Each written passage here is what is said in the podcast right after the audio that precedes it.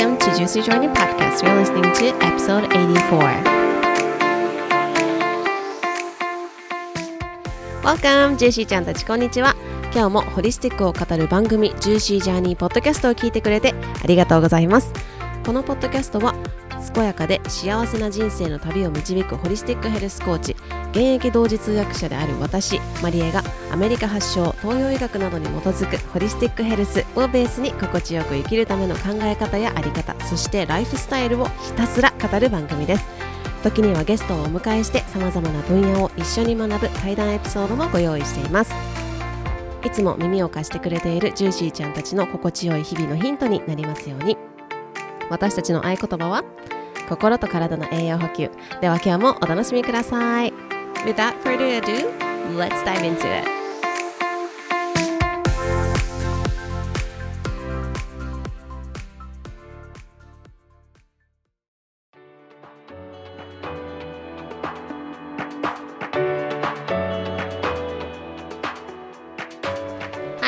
Thank you so much for tuning in to another episode of Juicy Journey Podcast ということで今日も聞いてくれて本当にありがとうございます。この Juicy Journey Podcast は毎週水曜日と土曜日に配信をしています。ということで皆さんいかがお過ごしでしょうか？もう残すところ12月も、え？2022年も残すところもうあと2週間ですかね？となったと思うんですけれども、えー皆さん2週間以下ですね。はい。えーいかがお過ごしでしょうか？なんか私の方はですね、結構スローな感じで相変わらずな日々をあの過ごしている感じですね。もう今年を振り返ってみましょうみたいなことを前回も言ったんですけど、振り返ってみてもですね、もう目まぐるしい 一年だったなっていうふうに思って、なんか、あれ？これ今年だったんだなみたいな、こう錯覚を起こすこともいろいろあったりとかして、うん。あの、今年はですね、私は、あのアメリカのその12月の、その昨年の12月なの2020年、ん ?21 年のあのクリスマスの休暇から、えっ、と、年始までですね、あの車でカリフォルニアの方までもう何時間もかけて、あの、何日間もかけてですね、あの、ちょっとプチ横断みたいなのをしていて、で、えっ、と、インディアナ州、私の住んでいたインディアナ州から、えーどこまで行ったかなあの、アリゾナとか、えっ、と、デンバーとかね、いろいろその辺行ったりとかして、こう、ナショナルパーク、日本、あ、アメリカは結構ですね、自然たくさんある、あの、すごいもう壮大な、あの、あの、国立公園かな？っていうのがあるんですね。なので、えーそれを巡ったりとか、まあ、いろいろ、こう、いろんなところに泊まりながら、いろんな街を探検してですね、最終地点は、えーカリフォルニアの、あの、LA、ラス、ロサンゼルスの、あの、から車で3時間ぐらい、ちょっと内側に、内陸の方に入ったところに、ジョシュアツリーという、あの、国立公園があるんですけれども、もうそこにが、えっと、最終目標地点で、あの、もともとは本当は LA 行きたかったんですけど、もう無理だねってなって、あの、そこで引き返したんですけど、あのね、3時間だったら行けばよかったのになとか思ったりもするんですけどね、今考えると。そのジョシュアツリーというところで、あの、砂漠地帯なんですよね。だから、あの、1年前のね、多分投稿を振り返っていただくと、あの、私がリールとか作ってるのとか動画とか載せてるので、ぜひ、あの、興味のある方は見ていただけたらと思うんですけど、えーその、カリフォルニアの、えージョシュアツリーというところで行った時にですね、あの、Airbnb に泊まったんです。民泊みたいなのに泊まったんですけど、あの、その時に、四駆じゃないと走れませんみたいなの書いてあって、あの、私たちが乗ってた車は、あの、セダンだったんですよ。だから、え、大丈夫かなみたいな感じで、とりあえず行ったんですけど、もうかなり真っ暗で街灯もなくって夜着いたので、街灯もなくってもうボッコボコで道も、なんか何、どこ向かってるのみたいな感じで、しかもあの、Google マップ、あの、使えませんみたいな感じで書いてあったんで、あの、その言葉で説明された、あの、通りに、そのまあ、行き着いたんですよね、その Airbnb、Airbnb の民泊の方に。で、で、その日はもう真っ暗で、もう星がすっごい綺麗に見えてて、でも周りはほとんど見えなかったんですけど、次の日の朝、外に出てみるともうすごかったですね。めっちゃ感動しました。なんか、この、異国感というか砂漠地帯で、で、サボテンとかがもううにょうにょ生えていて、そのジョシュアツリーっていう、あの多分調べたら出てくると思うんですけど、なんかこう、ちょっとアフリカとかに咲いてそうな、咲いてるというか生えてそうな木があるんですけど、その木がですね、もう、こう結構トゲトゲした感じ？うん。の木が、あの、一面に広がっていて、で、道も補正されてなくて砂で結構ボコボコになっててみたいな感じで、すごかったですね。そこが、それ行ったのが今年の初めかって思うと、1年長かったなと思いますね。で、まあそこからいろいろありまして、で、あのえー、アメリカ国内、その本土の中でも、えー、1、2、3回、あ、えっ、ー、と、1、2、3回お引越しをして、で、もうお引越しっていうよりも、その私が、あの、もうその本土から出るよっていう風になった時に、あの、いやいやいや、無理無理無理みたいになったりとか、ちょっと仕事の関係でいないといけないっていうことになって、えー、その本土の、インディアナ州の中で何回も引っ越しをして、その後に、ハワイにお引っ越しをしたんですね。で、そこからハワイで、えー、5ヶ月いたのかな ?6 ヶ月、5ヶ月ぐらいいて、そこから日本に一時帰国をするという名目で帰ってきて、なので、荷物は、えー、カリフォルニアに送る便にもう乗りかけていた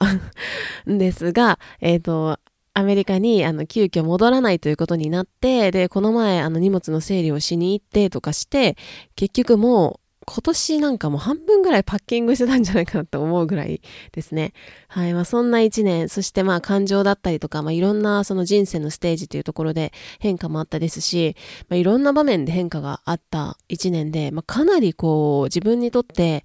あのー、結構、ランナー、ランナーズハイ状態というか、自分でも自分を奮い立たせるみたいな場面っていうのは、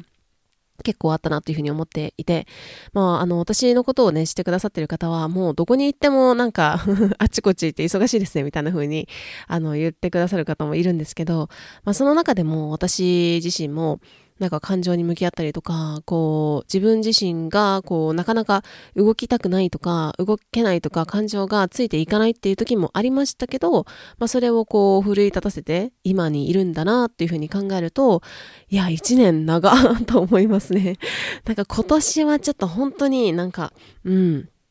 びっくりするぐらいの本当に1年だったから、まあちょっと一旦あの区切りたいなっていうところもあるので、あの2023年をですね、また新たな気持ちで迎えられそうだなというふうに思っています。えー、皆さんあの1年はいかがでしたでしょうか？ぜひぜひ振り返っていただいて、あの2000、えっ、ー、と12月23日ですね、えー、ちょうどクリスマスイブイブですけれども、えー、その日は新月最後の、今年最後の新月でもありますので、まあ新月っていうのはうちに向かう時間なので、ぜひぜひ皆さんも、えっ、と23日ののその新月というね、あの月のエネルギーも借りながら、えー、今年だったりとか今月だったりとか、えっ、ー、と、皆さん自身のあり方みたいなところを振り返っていただく時間を作っていただけるといいんじゃないかなというふうに思っています。はい。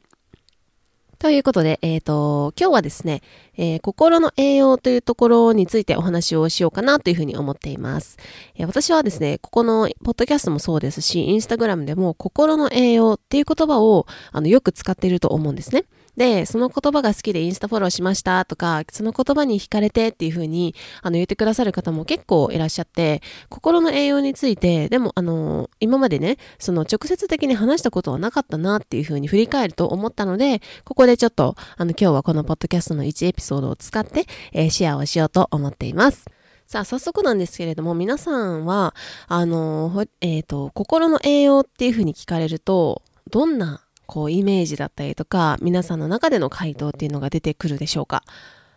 はい。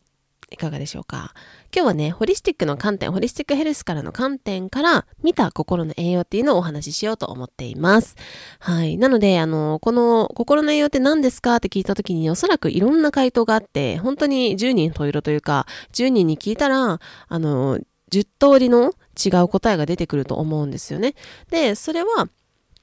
あの、なんだろう、それは皆さんにとっての心の栄養だし、いや、それを心の栄養じゃないですよみたいなのってなくって、全部正解だと思うんですよね。正解とか不正解とかももはやないみたいな。うん、例えば、なんか芸能人が好きでとか、なんかその芸能人というか、なんかバンドが好きで、あの、コンサートに行くだったりとか、あとはこのドラマが好きとかね、今サイレントめっちゃ流行ってますけど、このドラマが好きとか、あとは、あの、なんか誰かと、この人といる時にすごい心が満たされるような感覚があるとか、こういうことをしてる時に満たされることがあるな、満たされるように感じるなっていうふうに思う。まあ、それぞれ皆さんあると思います。うん。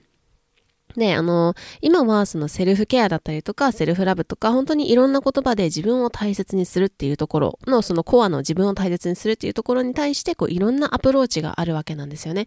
いろんなツールもあるし、いろんなものもあるし、いろんな人がいろんなことを言っている。私もそのうちの一人だと思います。で、あの、自分を大切にすることについて、このポッドキャスト聞いてくれているジューシーちゃんたちは、あの、意識をする方も多いんじゃないかなっていうふうに思うんですけれども、あの、私はですね、この振り返ってみると、この数年前、うん。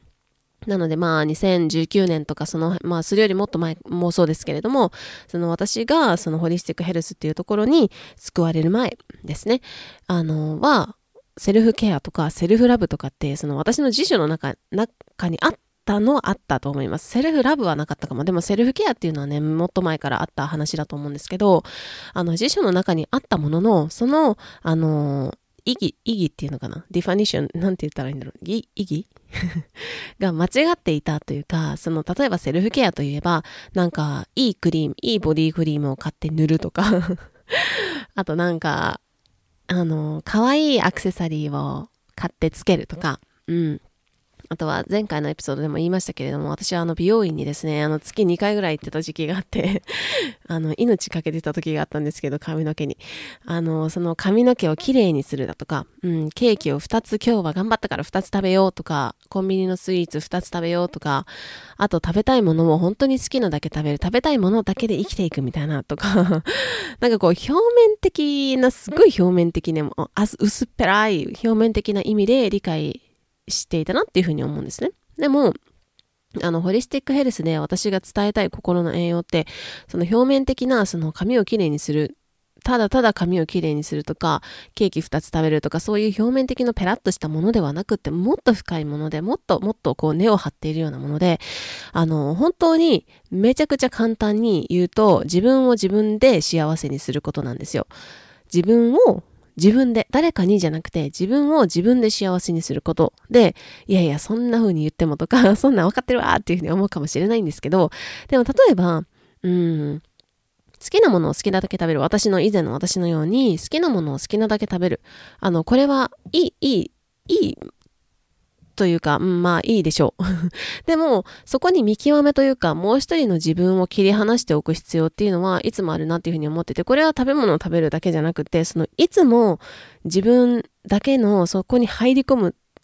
んじゃなくて、入り込むんだけど、もう一人の自分が、あの、よ、ちょっとそれをこう見守っているみたいな感じかなっていうのってすごい必要だなというふうに思っていて、この刺激を欲する脳の欲求ではなくて、本当に幸せなことをする。本当の意味で自分で自分を幸せにすることだと思うんですね。で、例えば脳は快楽っていうのを求めるもので、あの、刺激を求めて、それ刺激でこう、気持ちよくなるっていうのが、を求めているんですよ、常に。なので、その私たちは、その、なんだろうな、あの、SNS とかで、こういろんな、この前も言いましたけども、そのいろんなカラフルな色だったりとか、本当に 10, 10秒とか20秒とかのあの短い動画がパンパンパンパンって変わっていくことに対して、それですごい刺激を得ている、あの、快楽を得ているんですね。気持ちよくなってるんですよ、脳が。要するに。だからそれがやめられないとか依存につながるっていうのはある、あって、で、依存とかって聞くと結構お酒とか、あの、なんだっけ、あの、あ薬ドラッグっていうところが、その依存とかってよく聞くと思うんですけれども、あの、それだけではなく、本当に例えば白いお砂糖とかもすごい刺激があって、コカインよりも依存性が高いっていうふうに言われてたりもするぐらい、刺激を与えることって本当に気持ちいいって思うわけなんですね。だからなんか食べ始めたら、甘いもの食べ始めたら止まらないとか、あの、なんかもう、最近すごい私生活も忙しくて仕事も忙しいし、なんかイライラするし、もうとりあえずもう甘いもので、あの自分をつなぎ止めるみたいな。で、これって、あの、かな、えっと、脳を麻痺させるというか、その快楽を求める行為なんですよね。うん。でも、例えばその白いお砂糖をずっと食べていて、それが切れてきたら眠くなったりとか、イライラしたりとか、なんか体調がおかしくなったりとか、なんかこう体が思うように動かないみたいな風になったりするんですね。なので、心の栄養っていう風に言って、その毎週末ケーキを、あの、二つ食べるとか、そんな人いるかな？私食べてたかもしれない。でも、あの、毎日ご褒美って言って、スイーツ、コンビニのスイーツ食べるみたいなところは、これはなんか心の栄養って見せかけて、これって実はその脳が快楽を求めている、脳がが気持ちよくなりたくなっているだけ。うん。で、それは結果として自分を本当に自分で幸せにできているのかと言われたらよくわからないところではあるんですよ。その一時的にその脳が快楽を求めるから幸せとか美味しいとか疲れ吹っ飛んだって思うかもしれないんですけど、それってじゃあ、あのー、なんだろう、一時的なところでもっとそれが、あの、長期的なところで見ると幸せにしてるんじゃなくて、苦しめる原因になっていたりすることもあるんですよね。特に、その分かりやすい例で言うと、その砂糖をずっと食べ続けたら、例えば生活習慣病っていう風に言われている糖尿病だったりとかにもなるし、例えばポテチを毎回毎回食べてたりとかすると、その油っていうところで、その体にね、あの、私たちの細胞は全部油でできてますから、あの、その油っていうところを、あの、傷つけてしまうっていうことにもなりかねないということなんですよね。で、これは、その、甘くなくても、例えば食べることもそうだし、食べることも脳に刺激がいくし、あと飲むことですよね。あの、お酒をたくさん飲むとか、コーヒーたくさん飲むとか、ある一定のすごい刺激の強い飲み物を飲み続けるっていうところも、あの、同じことです。うん、で、まあ、あの、さっきも言ったんですけど、脳の刺激として、その SNS だったりとか、テレビとか、その携帯っていうところも、まあ、スマホですよね。っていうところも同じことが言えるかなというふうに思うんですけど、じゃあ、あの、自分で自分を幸せにする心の栄養、ホリスティックヘルスでいう心の栄養っていうのは何なんでしょうかというとこなんですけど、皆さんどう思いますか？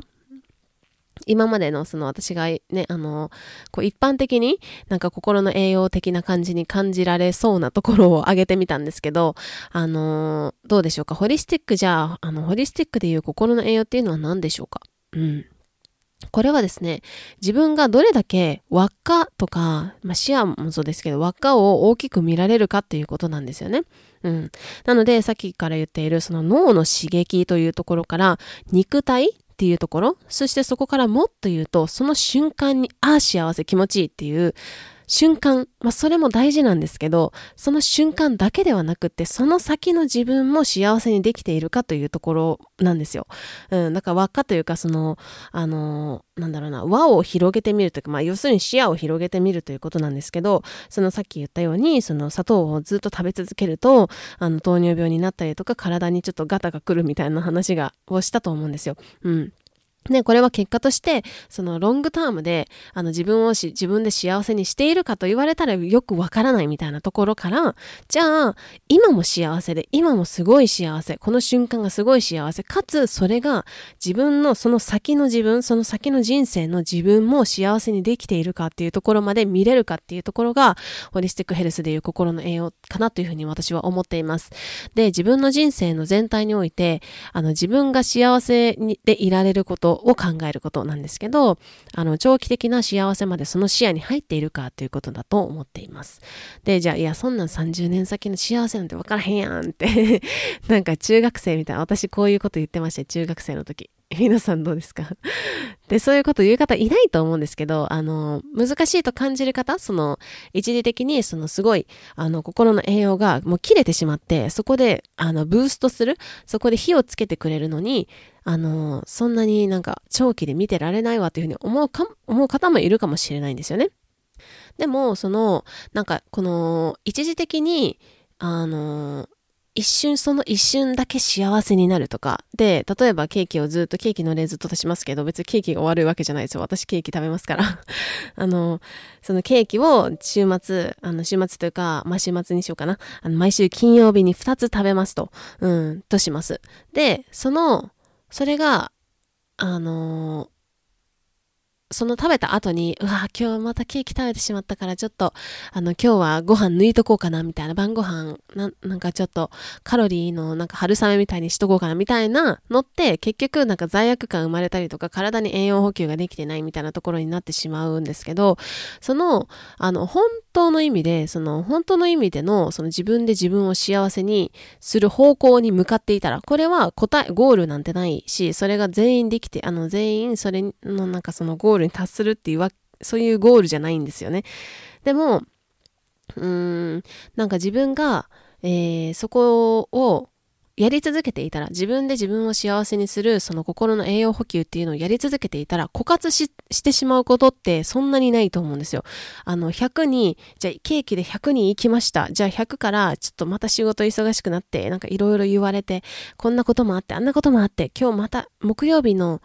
うん、金曜日の午後でゼロになっちゃったから、それを100にブーンって ケーキでブーストするみたいなの、そういうガタガタ、そういうすごい0から100、0から100みたいな、そういうアップダウンっていうのは少なくなってくるんじゃないかなっていうふうに思っていて、これは私も感じていることなんですよね。今までは本当にこの例、あのケーキの例みたいにもう0、100でも動いてたみたいな人なんですよ、私は。うん。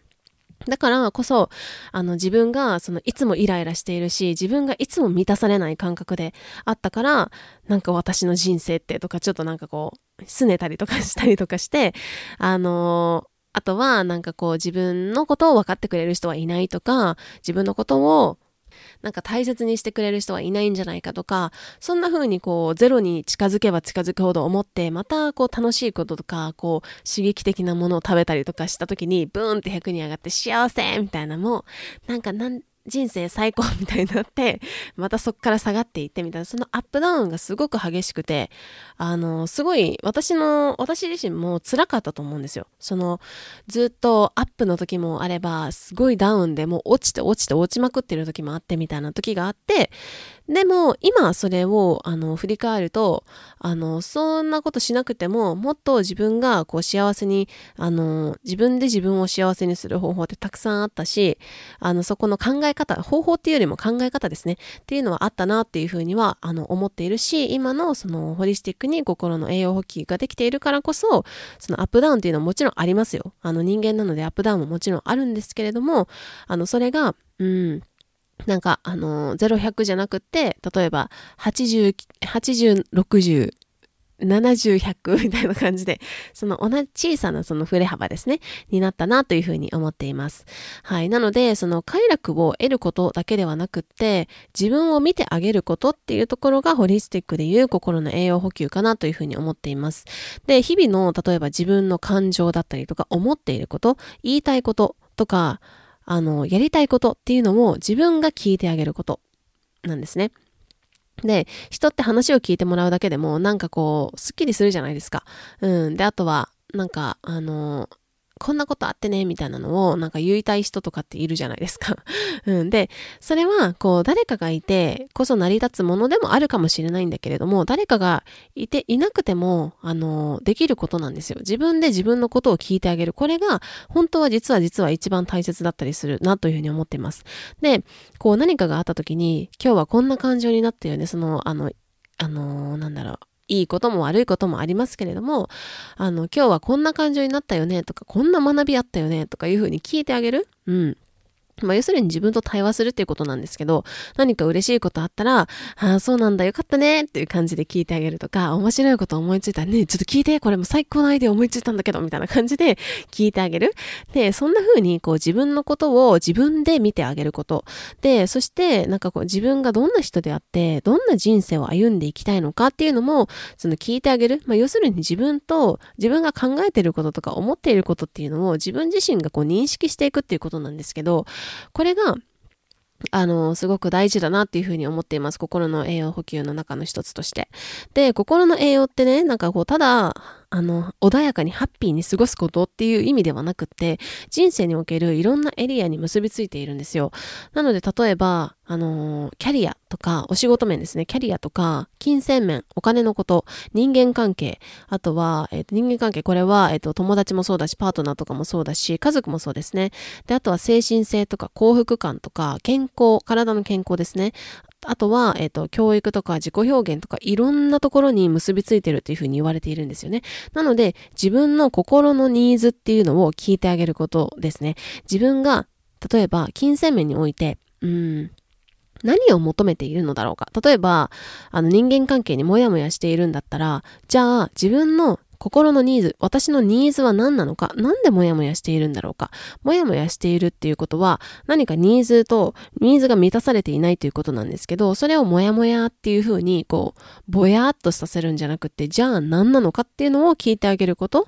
で、こうやって、じゃあ一つ一つの違和感だったりとか、もやっとしたこととか、逆に嬉しいとか、楽しいとか、幸せっていうところに対して、あの、聞いてあげること。まあ、自分が認識をしてあげることによって、自分との信頼関係っていうのを作っていくことができるというふうに思っているんですね。うん。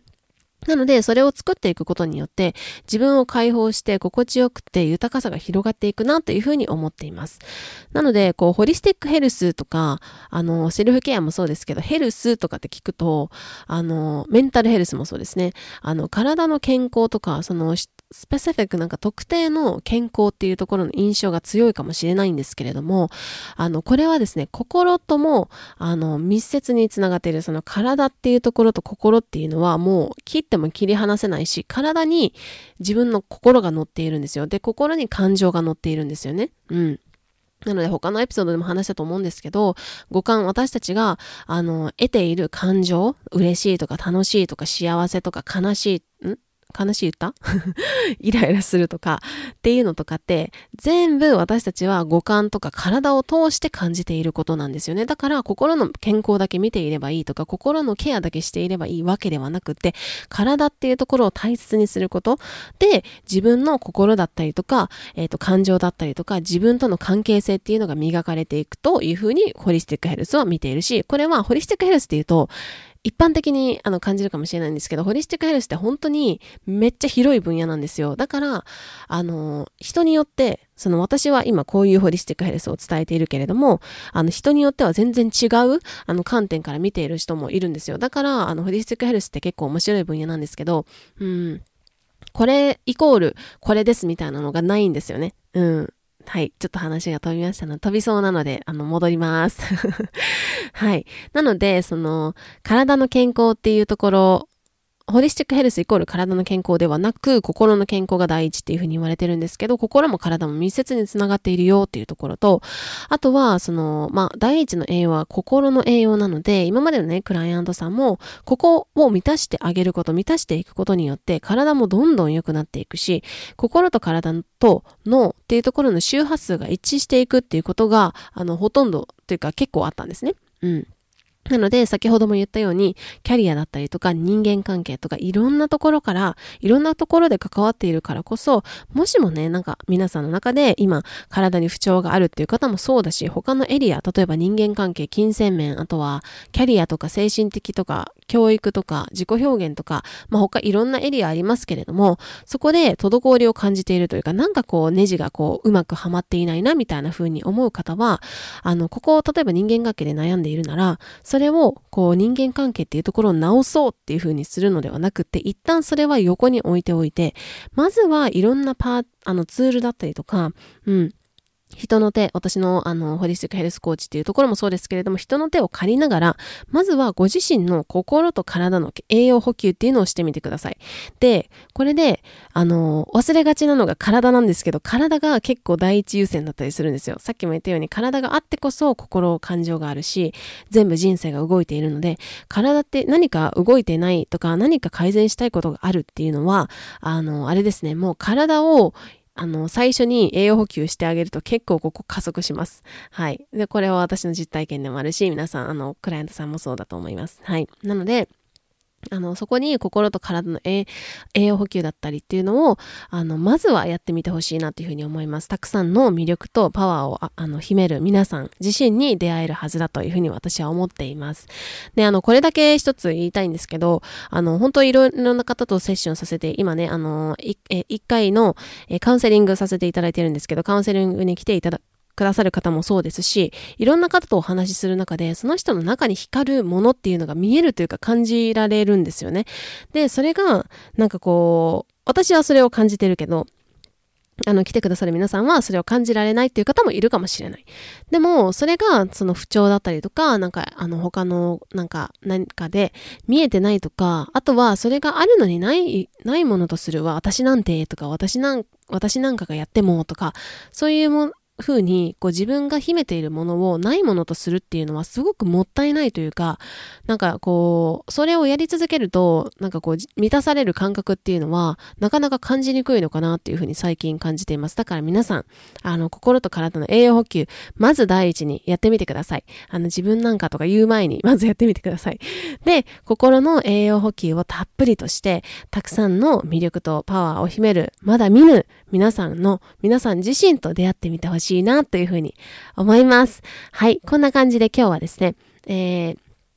ホリスティックヘルスから見た心の栄養というところについてお話をさせていただきました。えっ、ー、とですね、えー、2つお知らせあります。はい。一つは、えー、ジューシーホリスティック個別カウンセリングということで、絶好調とは言えない心と体のコンディション、たくさんの魅力とパワーを秘める自分に会ってみたいあなたへということで、えー、個別のカウンセリングをしております。これは皆さんに、あのーお悩みだったりとかを聞いて、私がそれをあの事前に聞いて、あの60分間ですね、一緒にそのあの件についてお話しするというところ、私がホリスティックヘルスコーチとしてアドバイスをするというセッションです。で、あの、たくさんの方にあの来ていただいていて、もうすでにお話しした方もいるんですけれども、えー、ぜひですね、あの2023年を心も体も軽やかに迎えていただける準備をしていただけるんじゃないかなというふうに思います。で、これは1月もかあのやりますので、もし12月はちょっと忙しいなという方がいたら、あの、1月でも大丈夫です。が、えっと、事前にその枠があるので、事前に、あの、この番組詳細欄にリンクを貼っておりますので、そこに、えっと、えー、お申し込みをしていただけたらなと思います。それが一つ目です。で、二つ目が、えっ、ー、と、ハワイのカウアイ島で手作りで作られているシャンプーとコンディショナーバーですね。固形のシャンプーとコンディショナーの販売なんですけれども、こちらもまだまだ、えっ、ー、と、お買い求めいただけますので、え、番組詳細欄に、あの、詳細を見てみてください。あの、こちらですね、あの、番、えっ、と、なんだっけ、在庫が少なくなっているものがあって、売り切れちゃったものもあるんですけれども、あの、まだ、あの、比較的、あの、まあ、かなり薄いですけれどもありますので、あの、興味のある方は、あの、お見逃しなくということで、えー、今日はですね、心の栄養補給というところに関してお話をしていきました。はい。それでは皆さん今日もジューシーな一日をお過ごしください。